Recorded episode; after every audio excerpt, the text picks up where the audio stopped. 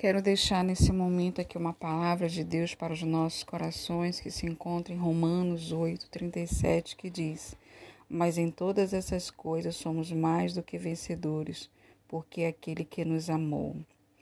Aqui Deus está dizendo que nós somos mais do que vencedores, porque Ele nos amou, Ele deu seu único filho para morrer por nós, pelos nossos pecados, e por isso nós estamos aqui firme e agradecidos a Deus. Temos que viver no profundo. Nós temos que ser ousado, buscar mais a presença de Deus para que ponhamos, possamos ter uma vida com Cristo transformada, não somente de palavras, mas também de atitude.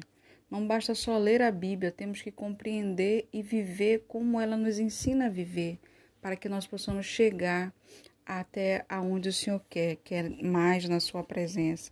Temos que viver etapas para conseguir chegar onde Deus quer que vivamos, na comunhão, ter experiência em nossas vidas, ser experiência para outras pessoas, ou seja, dar testemunho das nossas experiências com Cristo, para que possamos fortalecer outras pessoas que estão fracas, que estão desanimadas, que nós possamos ser usadas pelo Espírito Santo para dar direção para nossas vidas, para a vida daqueles que estão ao nosso redor. Precisamos compreender a vontade de Deus, sabe? Ore, escute, ouça a voz do Espírito Santo.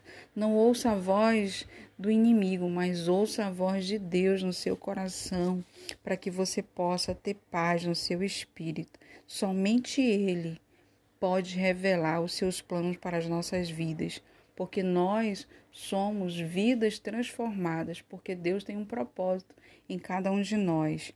Nós precisamos viver debaixo da proteção de Deus. Eu quero nesse momento orar, dizendo para você que nós somos mais do que vencedores, mesmo que as dificuldades estejam aí à porta. Nós temos um Deus que nos ajuda a passar por tudo isso no nome de Jesus. Que o Espírito Santo de Deus possa adentrar no teu coração, na tua casa, no teu espírito, fazer um mover, um milagre, para que tu seja testemunha nessa terra, na tua família, aonde quer que tu esteja, que tu seja a luz para muitos que estão nas trevas.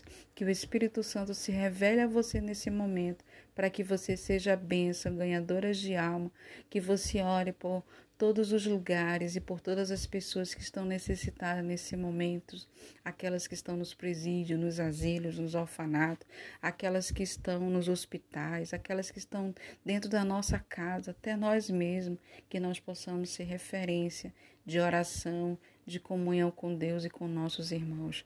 Que o Espírito Santo de Deus te abençoe, que o Espírito Santo te direcione e aonde você estiver, nos quatro cantos dessa terra, você seja a luz, a luz de Cristo. Um grande abraço, paz.